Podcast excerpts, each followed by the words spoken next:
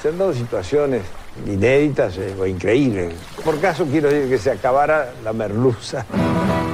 No me digas que merluza, no sí como merluza. No me digas que merluza. Bienvenidos a Se acabó la merluza, una relación de datos históricos inútiles que se conjuran para tramar alguna verdad. Con Jorge Tezán y un equipo que aún no se encuentra no se encuentra. Hoy presentamos Eduardo Bianco, el tanguero de Hitler.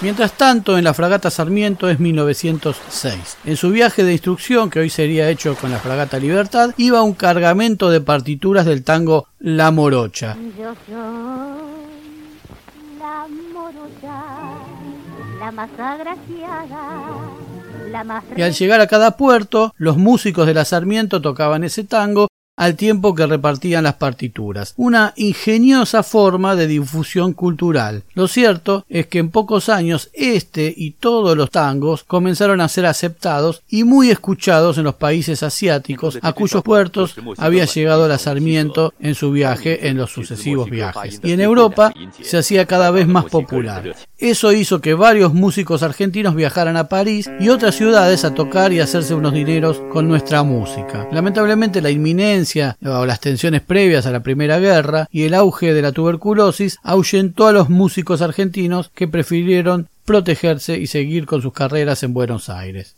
No todos, algunos sostuvieron el tango argentino en Europa durante la dura Primera Guerra, lo cual generó un inusitado éxito y la costumbre ya a nuestra música. El tango era moderno, joven, rebelde y se bailaba en Europa. Así que al finalizar la contienda, muchos artistas de tango que vivían en la Argentina estaban listos para zarpar rumbo al viejo continente. Eduardo Vicente Bianco era uno de ellos. Había nacido en Rosario en 1892. Se lo conocía como Eduardo Bianco o como Manuel Bianco. Sus padres querían que su hijo fuera un músico destacado clásico y por eso desde niño lo mandaban a aprender a tocar el violín. Bianco se destacó también como pianista, bandoneonista y hasta como un discreto cantor, si se hacía imprescindible. Instalado en Buenos Aires, probó suerte en distintas orquestas, pero no logra el éxito esperado no sin desaliento, viaja a Europa, donde se contacta con otros músicos argentinos que sobrevivían gracias a tocar algo que a los europeos les sonaba como tango,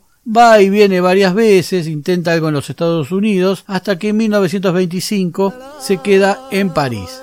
Allí intenta con distintas agrupaciones, graba con una formación en 1926 y luego con su propia orquesta. Es autor de unos 50 tangos, pero es en 1929 cuando escribe el tango Plegaria, que a la vez le abre el mundo y le cierra otras cosas.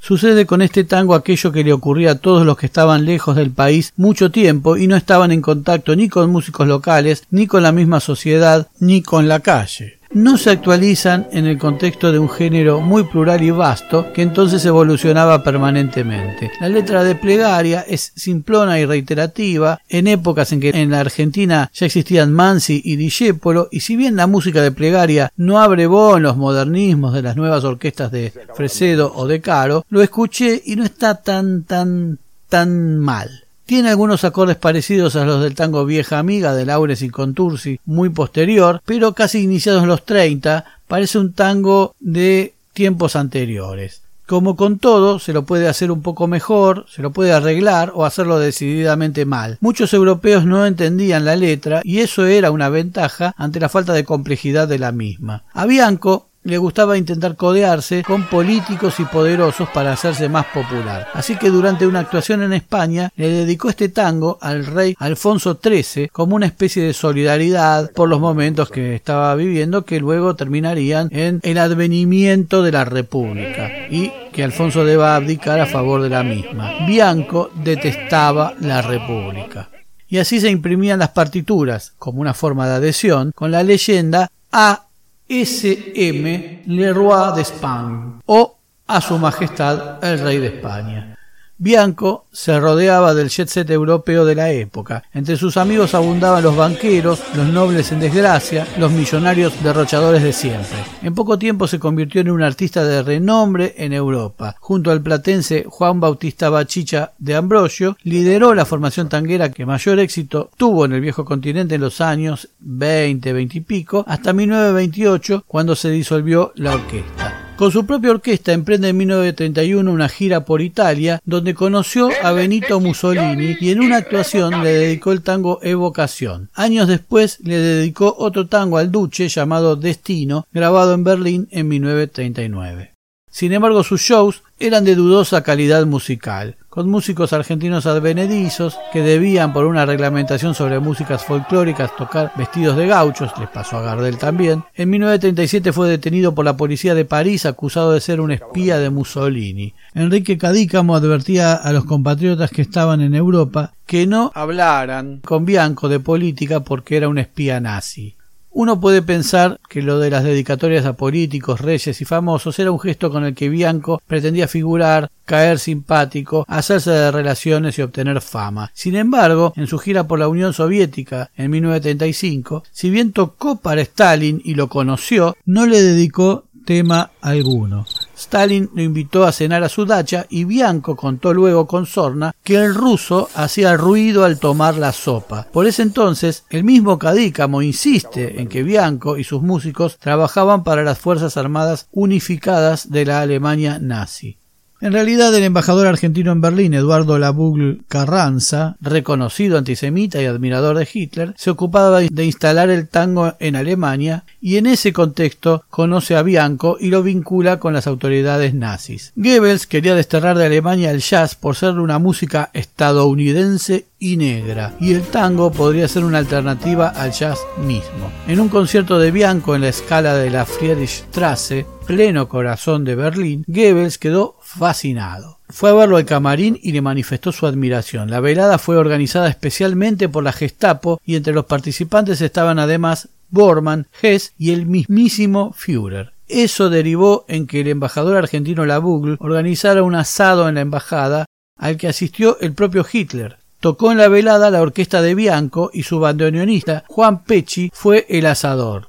Dicen que Hitler se mostraba muy atento a la manera de que Pecci asaba tres corderos al asador y se habrá preguntado si se podría hacer lo mismo con prisioneros. El músico le explicó que no era con el fuego que se hacía el asado, sino lentamente al calor de las brasas, a lo que el Führer agradeció diciéndole que siempre se aprendía algo nuevo. Finalmente Hitler dio el bocado inicial para que el almuerzo comenzara. La sobremesa duró tres horas. Dicen que el Führer quedó encantado con la carne argentina y admiró los tangos que tocó Bianco, en especial Plegaria, al que Hitler hizo ejecutar dos veces y pidió su partitura para ser tenido en cuenta para actos oficiales. Aclaremos para los díscolos de siempre, sabemos que Hitler era vegetariano y que seguramente no comía carne, aunque no con la militancia de algunos modernos, lo cual no le impedía pegarle alguna mordidita protocolar en algún suceso de tipo político, agrandado con los años por los recuerdos y en los que al Führer le podía dejar algún rédito. En efecto, rebautizado el Tango de la Muerte y con una letra en alemán, Plegaria se tocaba por una orquesta de músicos prisioneros judíos mientras las víctimas marchaban hacia la cámara de gas. Paul Celan, el poeta que sobrevivió al campo de concentración de Janowaska, pero que luego se suicidara arrojándose al Sena, escribió el famoso poema sobre el holocausto judío, Muerte en fuga inspirado en plegaria. El título original del poema era Tango de la Muerte, que refería al tango de Bianco y le daba un sello de autenticidad. Solo alguien que había vivido en un campo de concentración nazi podía saber lo que ese título significaba. Por supuesto, habrá sido atroz cada vez que ese tango sonaba. Cabe aclarar que hay muchos tangos titulados El tango de la muerte y que no tienen nada que ver con plegaria de Bianco incluso uno compuesto por Alejandro Dolina para su opereta Lo que me costó el amor de Laura, de ahí de fines de los 90, cantado por Juan Carlos Baglietto. Bianco actuó con su orquesta en países ocupados por el nazismo. Por esas épocas graba mucho, sobre todo en 1939 en Berlín. En 1942 grabó una versión más de la comparsita en La Haya.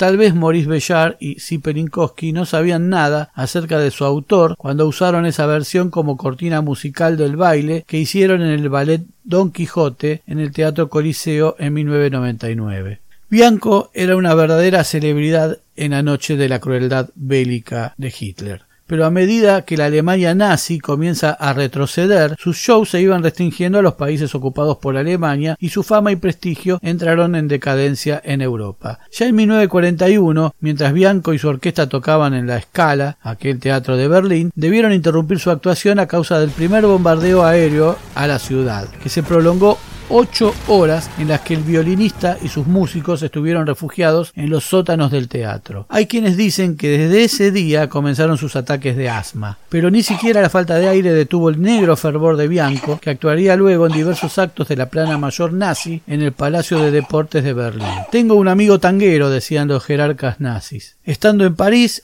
al producirse la liberación, Bianco fue arrestado bajo la acusación de colaboracionista, aunque al poco tiempo lo dejaron en libertad, tal vez por gestión de la embajada argentina. No hubo músico argentino ni uruguayo que no le diera la espalda se lo sabía delator de músicos de izquierda o de quienes él creía que eran de izquierda. Eduardo Bianco regresó a Buenos Aires a fines de 1943, cuando ya veía venir el fin del nazismo, y en cuanta nota periodística tuvo a su alcance, se ocupó de decir que estaba limpio y que los servicios ingleses lo habían investigado durante los ocho meses que vivió en la España franquista después de la liberación de París. Dijo también que fue la Gestapo la que una y otra vez le había impedido huir de Europa que estuvo internado en Polonia por sus problemas respiratorios.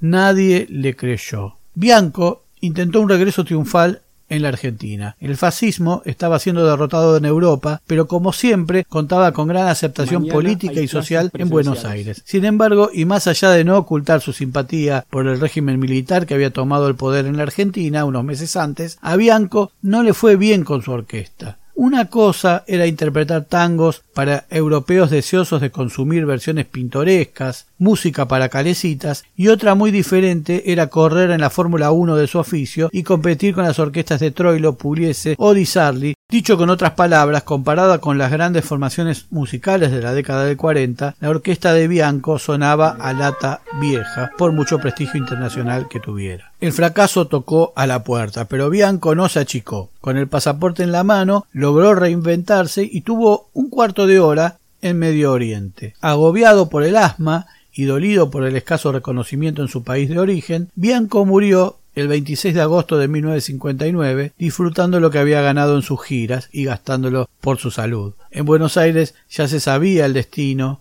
que su tango Plegaria había recorrido. Un espía, un entregador, un tipo peligroso, o un artista desesperado, un laburante que no midió consecuencias y se metió en algo que no pudo controlar. ¿Quién fue Eduardo Bianco? Es muy probable que haya tenido férreas ideas de extrema derecha, pero no muy distintas de muchos músicos y artistas de la época que convivían entre nosotros sin decir nada, y en la Argentina de no hace tantas décadas.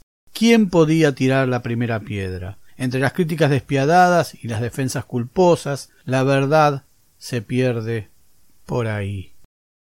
Se acabó la merluza. Muy pronto nuevos capítulos de Se acabó la merluza. Se acabó la merluza es idea, redacción, recopilación y hace lo que puede Jorge Tezán. Muchas gracias.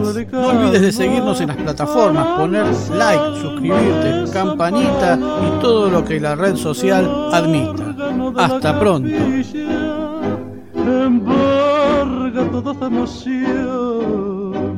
Mientras que un alma de rodillas pide consuelo, pide perdón